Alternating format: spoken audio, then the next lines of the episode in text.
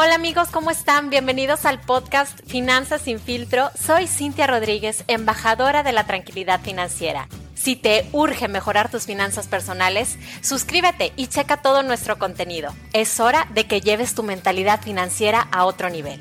¿Estás listo? Comenzamos.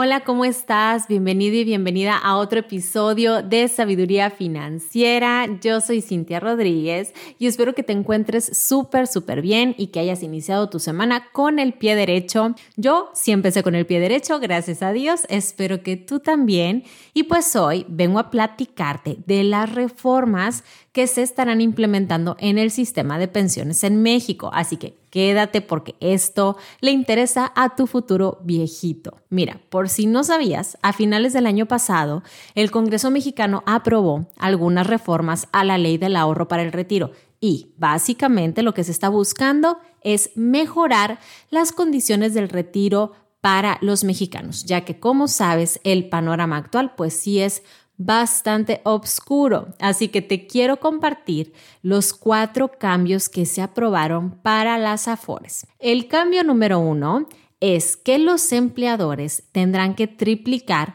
las aportaciones que hacen a las AFORES. ¿Para qué? Para aumentar el porcentaje de ahorro, porque actualmente los empleadores aportan aproximadamente un 5%. Ahora, con la reforma sería un 13% y bueno, este cambio no va a ser de un día para otro, claro, sino que se irá dando de poco a poco de forma gradual, empezando en enero del 2023. Con este aumento de ahorro se está buscando que los mexicanos tengan una pensión mucho más digna porque, bueno, Actualmente, con el ahorro del 6.5% obligatorio en las AFORES, los empleados solo van a conseguir para su retiro una pensión de aproximadamente el 20 o 30% de su sueldo. O sea, no les va a alcanzar.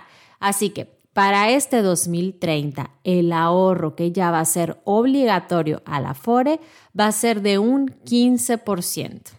El cambio número dos es que ahora los trabajadores no van a necesitar tantas semanas cotizadas para jubilarse. En la actualidad, las semanas cotizadas necesarias para que te pudieras jubilar eran de 1.250 o 24 años trabajando. Ahora, con esta reforma, se busca que sean mil semanas o 19 años que tú debes de trabajar cotizando obviamente en el Seguro Social para que puedas tener acceso a tu fondo jubilación. El tercer cambio es que si una persona tiene muy poco dinero en su Afore, el gobierno le va a poder dar una pensión mínima garantizada que antes era de 3 mil pesos y con la reforma ahora es de 4 mil pesos aproximadamente. No es mucho, la verdad es que ambas cantidades son insuficientes, pero bueno, se hizo una reforma para que mejorara un poco esta pensión mínima. Y el cuarto y último cambio es el porcentaje de comisión que cobran las administradoras de fondo para el retiro porque mira, actualmente hay 10 Afores y estas se encargan de invertir más o menos 4 mil millones de pesos de aproximadamente 65 millones de mexicanos que están ahorrando para su retiro. Y las comisiones que cobran son de más o menos un punto ciento del total ahorrado de cada trabajador. Con la reforma lo que se está buscando es topar el monto de estas comisiones a un punto 58%. Claro que esto no ha sido muy bien aceptado por las AFORES, ya que dicen que esto puede causar menos competitividad entre el mercado de afores y por ende menores rendimientos para los mexicanos.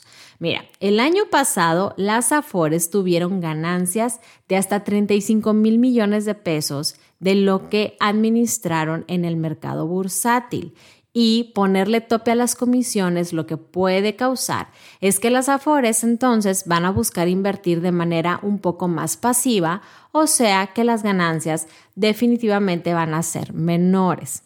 Estos son los cuatro cambios que se hicieron y que se aprobaron para las AFORES. Así que, como ves, En general, lo que se está buscando es beneficiarte en tu futuro, pero como yo siempre digo, no basta solamente con depender de la afore para tu retiro. Es muy importante que tú tengas planes de ahorro y de inversión adicionales y que estos planes solo dependan de ti y de tus decisiones. Así que si quieres una asesoría sobre estos planes, con todo gusto me puedes mandar un mensaje directo por Instagram o puedes agendar en la liga que está en mi biografía de Instagram. De verdad que voy a estar muy muy feliz de poder ayudarte a resolver tu retiro y bueno, también, si aún no sabes en qué Afore estás o si tienes o no tienes Afore, te invito a que consultes la página oficial para que puedas revisar esta información. La página es e-sar.com.mx y después buscas la pestaña que dice localiza tu Afore. Claro que si tienes dudas me puedes contactar por Instagram para que te pase la liga y ya sabes que con todo gusto puedo resolver tus dudas. Así que esto fue todo por hoy. Espero que la información te haya sido muy, muy útil y espero que hagas de tu retiro también tu prioridad. Si te gustó este episodio, no seas malo, ayúdame a compartirlo con tus amigos y con tus familiares, compártelo en tus redes sociales y si me estás escuchando ahorita, te invito a que me etiquetes en una de tus historias de Instagram. Mil, mil gracias por haberme acompañado el día de hoy. Espero que tengas una súper excelente semana y nos vemos el próximo episodio.